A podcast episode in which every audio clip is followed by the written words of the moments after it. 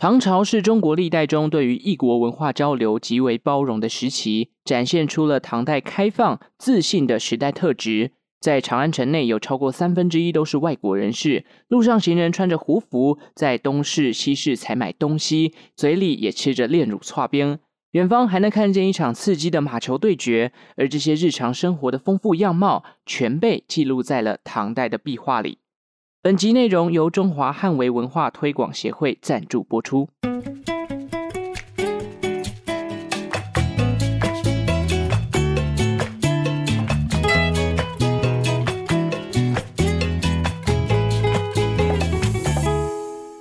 生活周遭的历史大小事，欢迎收听《周报时光机》，我是主持人派翠克。我们这一集呢，要来讲唐朝。讲到唐朝，大家会联想到什么呢？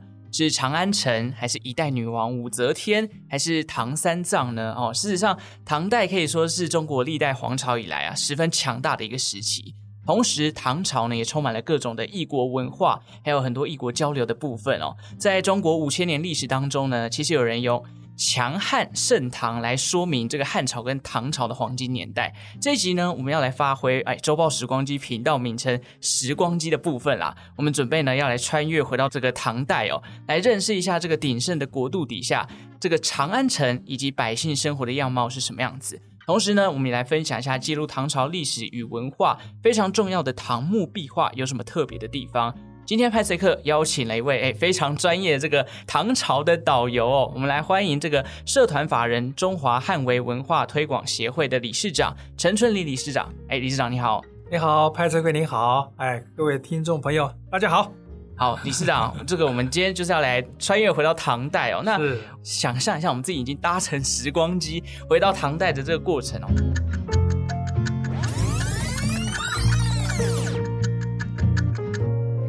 在一穿越回到唐代的时候，也让我们映入眼帘，这个是十分热闹，这是唐代非常重要的长安城。在这座城市里面，如果我们听众一到这个场景的话，我们可以感受到什么样的特色跟氛围呢？啊，如果各位跟我一样，听到派帅哥这么一介绍，我马上会好像眼睛闭起来，穿越了一个时空长廊，嗯，进到了熙来攘往的这个长安城的这一个背景音里面，是。长安城是事实上，它是距离现在大概一千四百年前，嗯啊，所新建的一个大的城市。在当时呢，可以这么说，它是全世界最大的城市。嗯，那整个城市人口啊，有一百五十万人左右啊。各位可能还不晓得，它是一个十足的国际化大城市。因为当时的外国人喜欢现在喜欢称叫外国人啊，外国人有 将近五十万人，三分之一的外国人，三分之一都是外国人啊。对的。所以它一个十足的一个国际大都市，啊，所以当我们想到长安城，可以想到在街上有充满了各色各样人种，骑着骆驼，穿着不同的异族的一个衣服，然后操着各国的语言，走在它的这一个大街上的那种熙来攘往攘往的这么一个情况，嗯，这是非常热闹而且非常具有国际都市的一个概念的一个地方，呃，它到底多大呢？它事实上的面积达到八十四啊平方公里，嗯，你知道台北多大？台北是两百七十平方公里，大概三分之一的台北市。是的，三分之一的台北市，是、哦、这么大的一个城市啊，那是非常可观的啊。所以，当我们进到长安城，你首先就会感受到刚才讲的异国的风味，嗯。第二个，你会看到什么？棋盘式的道路的规划，是因为长安城是一个中轴线的一个对称的规划方式。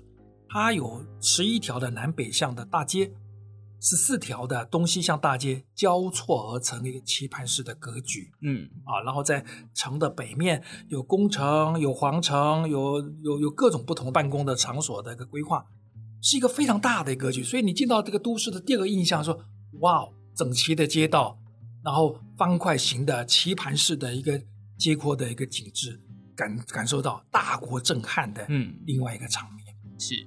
然后你还会想到什么呢？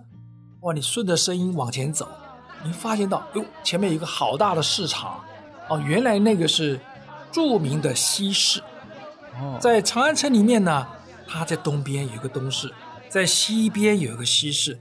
东边的这个东市呢，它主要是面对唐朝国内的一个物品的集散市场。嗯，它有很多的王公贵族他所需要的供应的集散的东西都在这个地方，可以说我们在国内的产品的集散中心。是。那西市呢？顾名思义，它的棋盘是西市，是靠近西面，也就是更靠近西域了、嗯、啊。所以它有很多的国外的舶来品，就在西市里面、哦、啊来来做买卖。所以我们称它是什么呢？国际贸易中心。所以你到了长安城，第三个印象就买东西很方便啊。对。那为什么现在叫买东西呢？就是那时候传过来，哦、东市买东西，西市买东西。买起来喝起来，哎，我们跑东跑西全都买齐了，是，所以我们到了现在还在用买东西，就是到东市买买，到西市买买，是这么个场景。是这样哦，是的，所以你看看，从它的国际化大都市，从它的城市的大街道，从它的东市西市这么熙来攘往的这么一个大都会的采买中心，你就可以发现这个城市不得了。嗯，对，就像理事长讲了，这个东市啊、西市，而且又因为这个异国的交流嘛，三分之一都是外国人，可以想象，就是在这个皇城里面，你可以感受到很多不一样的氛围。而且像刚刚这个理事长讲到骆驼，哎、啊，这也是西域的产物啊。可那时候当时中国可能比较 focus 在这边的地方，可能还没有看过这个很神奇的生物哦。在当时长安城也看得到骆驼。是，而且我们也知道长安城里面有一个，之前读书可能有听过这个曲江池嘛，这个这个景点也是长安城里面非常知名的一个一个特色，就对了。是的。那我也想问一下理事长，哎，我蛮好奇的，就是，哎，唐朝人他们的穿着大概会是什么样子啊？因为刚刚讲到各国都跟唐朝有一个交流频繁的样子，那很多异国的风情嘛，像我们现在可能跟这个中东地方穿的衣服就不太一样，那这时候的异国交流会不会对他们的服饰造成穿着上的不同？哦，那肯定的。一个在一个国际大都市里面成长的这个唐代的或者长安城的啊、呃，我们说市民吧，嗯，他从小耳濡目染，他接受了国外的这么多的讯息，很多跟很多不同的肤色的朋友往来，对，他毕竟他就会形成了一种我们叫做呃包容的、宽广的这么样的一个心态。是，那在服装怎么表现呢？从西域进来的这些服装啊，事实上大大的影响了唐代的，呃，我们不仅是市井百姓，也影响到王公贵族的服装打扮。嗯，第一个例子是什么呢？就是他们喜欢穿胡服，男生呢喜欢穿胡服啊，比如说他在胡服里面的特征的，比如说翻领袍啊、圆领袍，各种的服装，他都会进到了这个王公贵族、寻常百姓的这个生活当中。嗯，那最有趣是什么呢？是女士们也喜欢穿胡服哦，而且女士们还反串穿男装哦，在那时候就会有女扮男装的一个、啊、女扮男装。那他所以我们在壁画中可以看到很多的这种侍女，她们都穿着呃啊西域的男装、嗯、啊，所以看起来英姿飒爽的，是啊，看起来有异国风味的，而且经过的一段的时间的一个。流转之后，你可以发现到它那种融到里面的所展现出来的那种，我们叫做包容、大气、嗯，开放这样的一个氛围。哦，啊，像比如男士里面，你看一看，如果你从壁画中能看到，他除了穿啊，从帽子好来看，我们说绑头巾啊，我们叫蒲头啊，蒲头再绑上了一个像比如说抹红、抹额，再绑上一个红头巾，嗯，绑起来非常好看。各位如果看过。长安十二时辰，嗯，就可以看到那个男生包的那个头巾，头巾，哎，嗯、先是黑色的蒲头，再绑上红色的抹头抹额啊。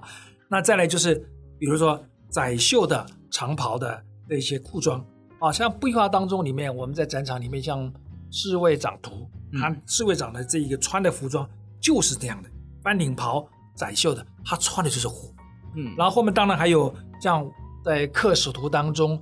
你看到的像我们的唐代官员，嗯，外交部的官员啊，外交部官员他穿的什么服装呢？他穿的就是龙冠，龙就是呃笼子的笼啊，龙冠就是顾名思义，就好像是一个透明的高高的一个帽子啊，是。然后他穿着是宽袖的长袍啊，然后手持的上朝的护板哦，然后脚穿的朝天靴，看起来有另外一种风味。嗯啊，这是男生的服装，你看，从从男生服装就有这么多变化，那女生更多了。女生喜欢穿襦裙，襦裙，襦跟裙是分开，襦是上衣，裙是讲的下摆的裙子。嗯，那襦裙在在襦这上面来说，穿的是短襦，短襦可能就是啊、呃、半袖啊半长的啊，然后我们叫半背啊，然后披上一个披帛，然后再来就是领口呢有圆领、方领、斜领，这些名字我们现在还是用的。然后好像蛮熟悉的感觉，蛮熟悉的啊。那你看她的裙子，裙子它可能有呃紧身长裙呐、啊，哦、呃，甚至于说慢慢的到中晚唐以后，变成了一个比较长的裙子，甚至于袖子也袖宽，从半背啊、呃、到一个很长的袖宽啊、呃，甚至于长很长到四呃四尺啊，这、呃、样等于说一米长度左右的以上的这个袖宽，是你可以看出唐代的服装啊。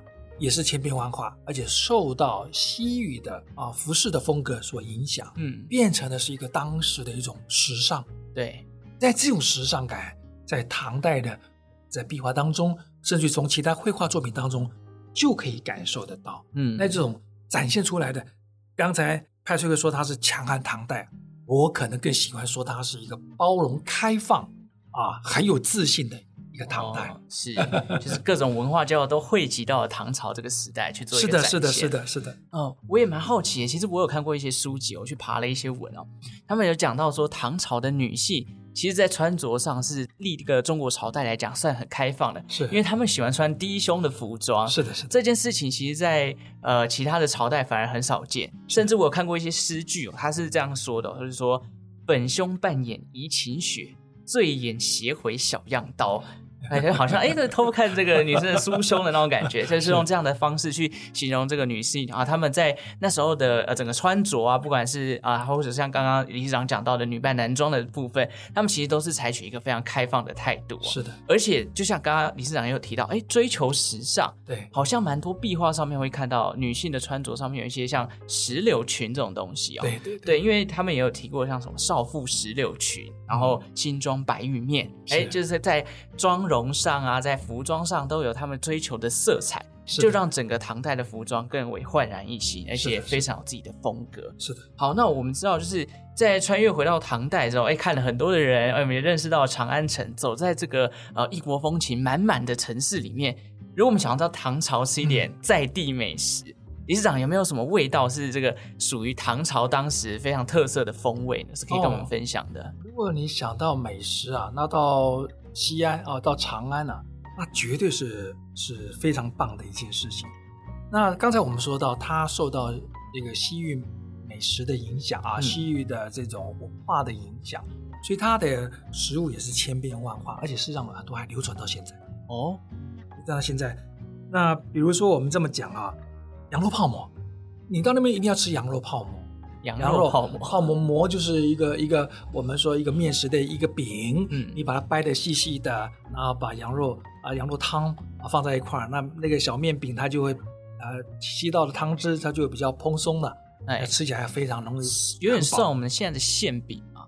它不，它没有，它那个饼是有点像是呃呃这么讲吧，烧饼，但是更厚。哦啊，但是它没有包内，没有包东西，他就把它掰下来，放在羊肉汤里面去。哦，还有比如说手抓羊肉，哦，哦，手抓羊肉在从从不止在在长安啊，在西域啊，在在武威四郡各方面，就现在的甘肃这一带，我们也吃过很多这样的一个食物。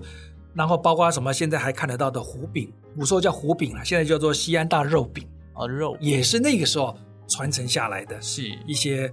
著名的一些饮食的一个特点，嗯，还有你现在在西安还可以吃得到，像比如说桂花糕，那个在壁画当中也有的，这也是典型的那个时候流传到现在的桂花糕，听起来是甜品吗？甜品，甜品哦，那有很多这样的一个好吃的东西啊，都从那个时候一直不断的在历历代的这个先民的改造改良之下，就不断传承到现在来。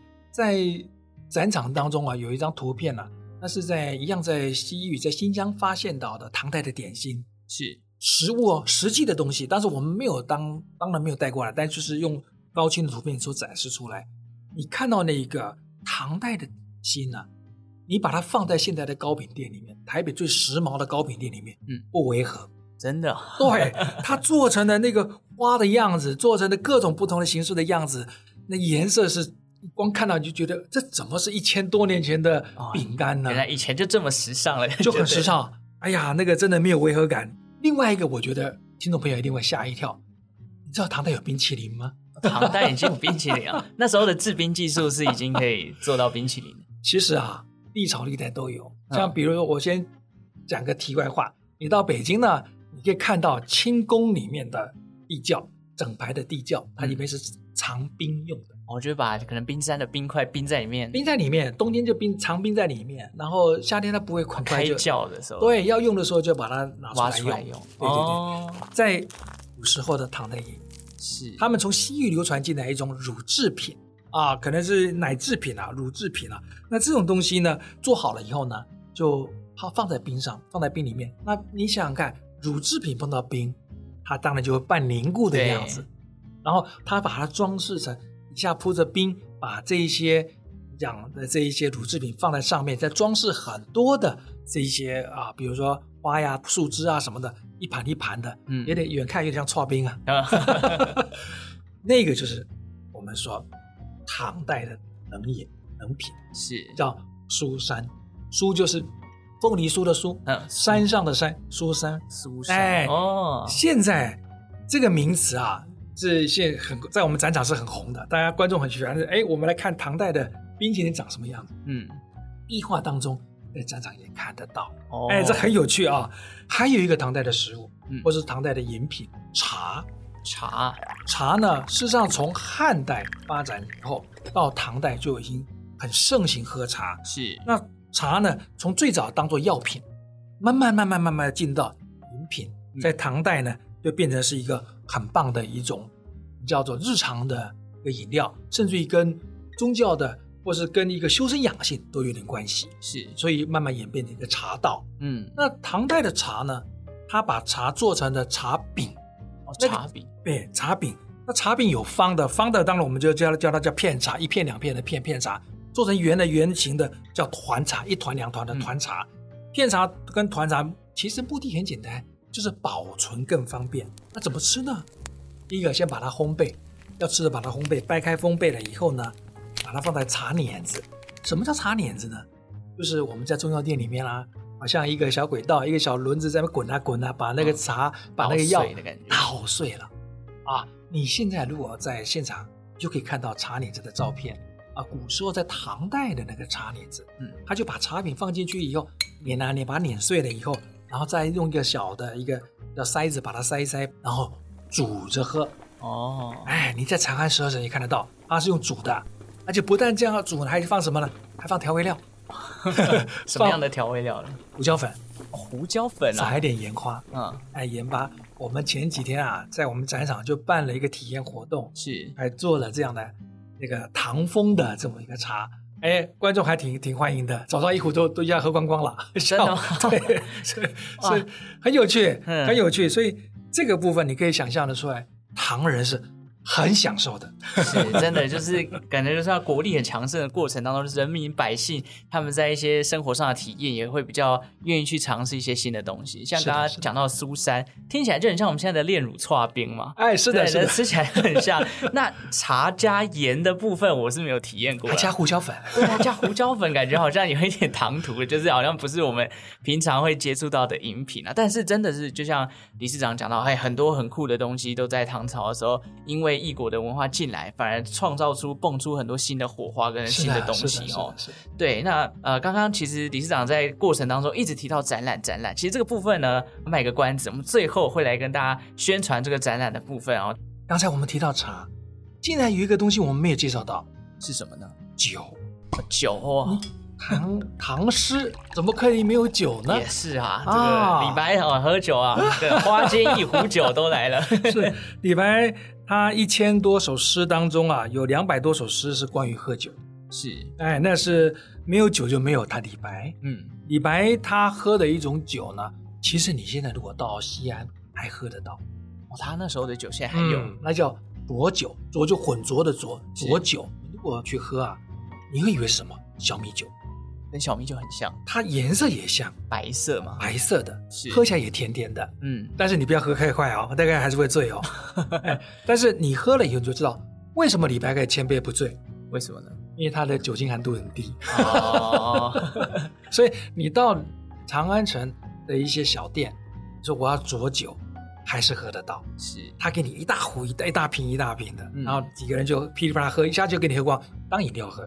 哇，当饮料喝，但是一不小心你就喝多了，就容易醉。是，那这个酒呢，就是在唐代是非常盛行的。嗯，那传说李白非常喜欢浊酒，浊酒呢，等于是我们说催化了李白千古传颂的这些伟大的诗句。所以李白的诗离不开酒。所以各位伙伴，如果到西安、到长安，千万要去找一瓶。浊酒来试试，也 有种入境随俗，感觉自己是诗仙的感觉。当然，我们吃饱了，喝足了，我们也看了很多的百姓。我们继续往长安城里面走，结果就发现，哎，远方看着好像有一群人骑马，哦，很很激动的在玩一个好像运动还是比赛的东西哦。他们有一种在骑马竞技的感觉。这个活动好像在唐朝是非常流行的。理事长可不可以给我们介绍一下这个活动是什么的？哦，远方的人在噼里啪一群人骑着马在干嘛？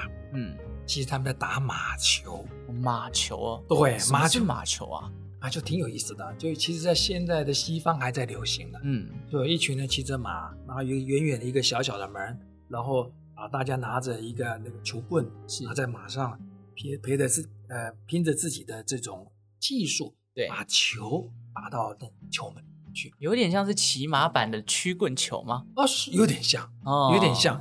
打马球在西方还是很盛行的，是现在还是很盛行的。那这个部分呢，在这个我们说在唐代啊，是王公贵族里面很重要的一个很时尚的一种运动。嗯，因为他我刚刚讲的，他们强调的是一种开放包容，这个大国气派里面怎么会少得了这种运动，或者激烈的那个表现刚性之美的这种运动呢？嗯，所以马球。就是唐代很重要的一个团体活动，嗯、团体运动项目，王公贵族喜欢，皇帝都喜欢，哦，连皇帝都我都喜欢啊！他们有时候出门一大批人要去狩猎，可能还没狩猎之前，先先打个先打个球，先打个球。嗯，那我们在展场里面也有展出打马球的这么一个场景，是一堆人那种回身打球，关注那个对手跟我方的那个布局，嗯，如何把球。恰到好处的打到球门，其实说实在还真难哦，很困难。是，所以我当我们去看到那个马球图的时候，你就仿佛听到马在冲刺，人在喧嚣，那个整个球场那个灰尘滚滚的，大家旁边的观众在那边在起哄鼓掌，嗯，那种场景，那个是唐代非常重要的。一种团体运动是。刚刚理事长有讲到，哎，唐代在唐朝的皇帝也很喜欢马球。是啊，听说唐玄宗热爱到马球到什么地步呢？我看过一本书啊，它里面讲到，哎，这个唐玄宗还下令自己的军队要去训练马球，陪他打球啊。如果你不会打，哎，在军队里面可能就会受到这个哦皇帝的这个鄙视这样子哦。是是。甚至因为马球的运动，其实骑马感觉还是有相对的危险性嘛。是。有一些这个马球运动的过程当中，还有一些皇帝受伤，甚至。因为打马球而丧命的都有，所以其实激烈的运动虽然展现了刚性之美，但某种程度也是有一点风险的危险性的。是的，是的。对，好，那刚刚看了这些活动呢，我觉得最后有一个很重要的点，就像我刚刚在开场前就有讲到，想到唐朝，有些人可能会想到唐三藏、玄奘的部分，而这个宗教啊，在唐朝也是一个好像包容万象，很多不同的宗教在这个时候都看得到。虽然大家都会认为说，哎，佛教是唐朝的非常重要的一个宗教，但也不要忘记，道教也是这个时候非常盛行的一种宗教的形式哦。那各式各样的宗教里面，呃，能不能请李市长讲一下，在这样的时空背景下，以这两个道教跟佛教，他们有没有什么相关元素是，哎，李市长可以跟我们分享的呢？哦，有的。如果我们还是回到啊、西安长安的时候。甚至可以现在还可以找得到，在世界在宗教上非常有名的大秦景教流行中国部，嗯啊，你可以证明到当时在唐代呢，也有西方的宗教传入到大唐的疆域里面来，是到长安城来。至于在本土或者在这个本地的一个宗教当中，除了刚刚您提到的三藏法师从西天取经回来，在大雁塔译经，对，翻译经在玉华宫翻译经典，然后流传生流传到现在。道教也是当时非常盛行，嗯，那我们在呃现场的这个壁画当中啊，就有体现到这种唐代的这种对于神仙信仰的，或者对于可以说信仰跟艺术结合的这么一个表现的形式。比如说四方神，左青龙，右白虎，南朱雀，北玄武。嗯，这个四方神，事实上在壁画当中也展现过。啊、呃，唐代的壁画，特别是木石壁画，它是可以说是把按照墓主人生前的这种样态，视者如是生的表现出来。嗯，当然有一个章节就表现到他的这个信仰的一部分。是，所以啊、呃，这种四方神的表现啊、呃，比如说青龙白虎。他会按照方位表现出来，画出来，嗯，画在他现呃墓室里面。呃，朱雀、玄武也会表现出来。那又比如说他的很多的天象图啊，那又比如说像呃我们讲的鹤、仙鹤，对，就表达了一种永生，可以表现得更为吉祥。还有一种呢，其实跟佛教有点关系。呃，我们在墓室的天花板，我们叫做平齐啊，耆就把鸡笼的鸡啊。那个底下的那个土字边呢，把它改成了一个木头啊，平齐，平齐就是天花板，是啊。当然墓室没有天花板，可是把它画成一格一格像天花板。它里面的内容是什么呢？比如说花草啦，或者我们讲佛教里面的一些宝相花呀、祥云呢，就把它画在上面。它其实也是对于木主的一种带来，希望它能够啊、呃、永生啊，带来吉祥啊。那这些也是跟当时的信仰有关。嗯所以，不管是四方兽也好，不管是星象也好，不管是刚才平旗上面所画的这些宝相花呀、这些瑞草啊、瑞鸟啊，或是说祥云呐啊、嗯、啊等等的，其实跟当时的宗教信仰是道教信仰跟佛家信仰都有密切的关联性。嗯，是。对，刚刚理事长有讲到四方神的部分，其实长安城里面的街道命名似乎也用朱雀街嘛，对不对？对，也是把四方神用在了他们的。这个日常生活里，所以可见道教在当时的信仰真的算是呃普及化相当的高哦。是的。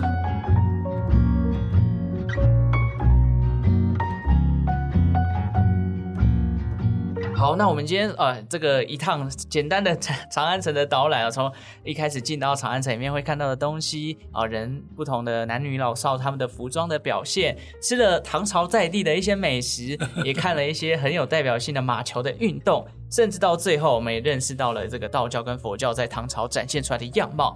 讲了那么多，哎，理事长在过程当中一直提到展览、壁画、展览、展览。这部分其实是因为我们最近这个理事长啊、呃，有办了一个叫做唐代壁画的文化特展，据说已经进入到二部曲了。原本一部曲是以这个皇家贵族的展现为主嘛，那这次有点算是深入到了呃唐人日常的生活里面去展现。所以，我们今天前面谈了很多关于唐朝人他们的生活样貌，那能不能请理事长再多多的介绍一下这个文化特展里面什么叫做壁画？啊、那壁画对于这个唐朝它它有什么样的价值？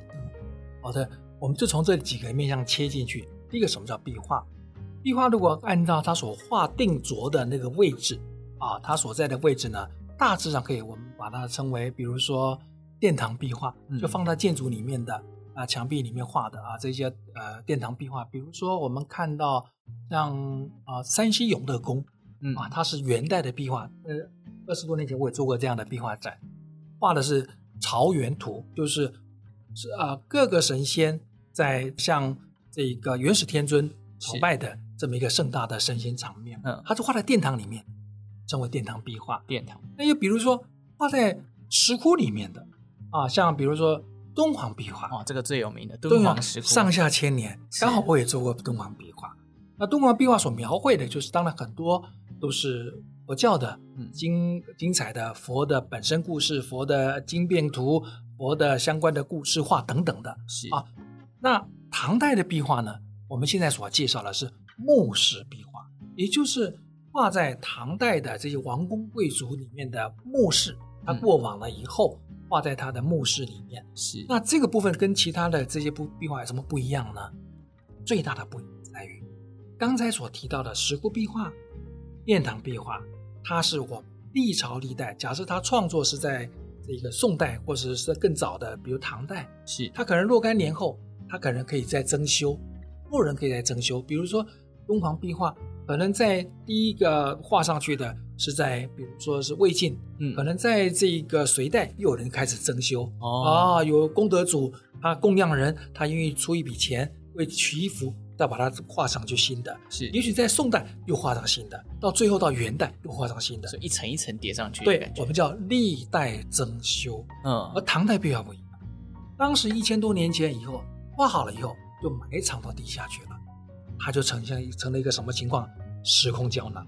嗯，就当时什么样子，出土之后也会是什么？打开了以后就是什么样子。是，所以它没有历代增修哦，那就不得了了，它就有丰富的传统，很多价值就跑出来了。那么第一个就是我们说的历史价值哦，他看到了代的就唐代的生活面向的实录，当时什么样子，我们看到是什么样子。对啊，再来又看到什么？里面有好多日常的用具，哎，到底？我们看到很多古书上面的很多的记载，我们哎有有记载没文字啊，没没图像啊，壁画找得到，是它可以佐证历史、补足历史的不足，是还有实际的图像，对，让你看到了，嗯啊，再来就是说中外交流的实证，它里面所看到刚才我们提到的这么多的中外交的是从服装展现出来，从外交展现出来，从跟外国人交往的过程当中所展现出来的画面。或者是在家里面请的和外国人在家里训练豹，训练他的那些啊、呃、犬，那准备狩猎用的，又可以做一个很好的一个中外交流的实证。是，这叫我叫做断代参考。第三个是什么？艺术的价值。它在这个里面我们看到的唐代绘画的水准，实际上是非常高哦，非常高。然后我们还有一个很重要的，现在国画里面我们谈到山水画，对这个画科。在早期呢，我们认为啊、哦，宋代是最辉煌腾达的。在宋代以前，大概就在唐代就零零星星的不多，没有太多的实际的物证。嗯，那在早期呢，也看到了在壁画当中啊，可能早期山水的样貌啊，山啊、石啊、树啊、草啊。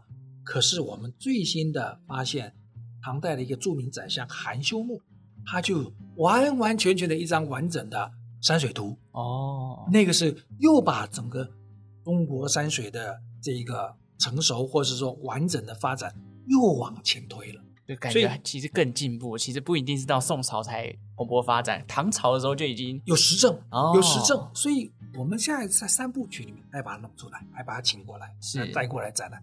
那我们这个展览，刚才就像派崔克所说的，一部曲我们展现的是唐代的辉煌，嗯，唐代的外交，唐代的礼仪，唐代的这一些呃殿堂的这些重要的一些呃典章制度是。我们二部曲呢，展示唐代的生活。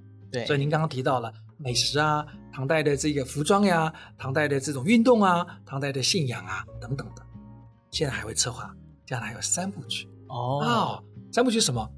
我现在也还不知道。大家两岸的专家 还在琢磨，从最新的考古成果去把它收起来，找一个面向切进去，带给大家不同的感受。所以这个二部曲现在正在如火如荼的正在展览当中。马上在四月十二号到五月二十一号呢，就在台中的逢甲大学哦，我的故乡啊，你的故乡 台中我太喜欢了，大台中的哎，台中的逢甲大学它的图书馆一楼的汉字文化中心，嗯，每天都展哦，每天都展，请各位就可以上到哦啊、呃、官网去看一下啊。这个展览是免费的吗？对，全部免费。嗯，观众朋友来现场不得了，太多丰富的内涵呐、啊，除了看展览。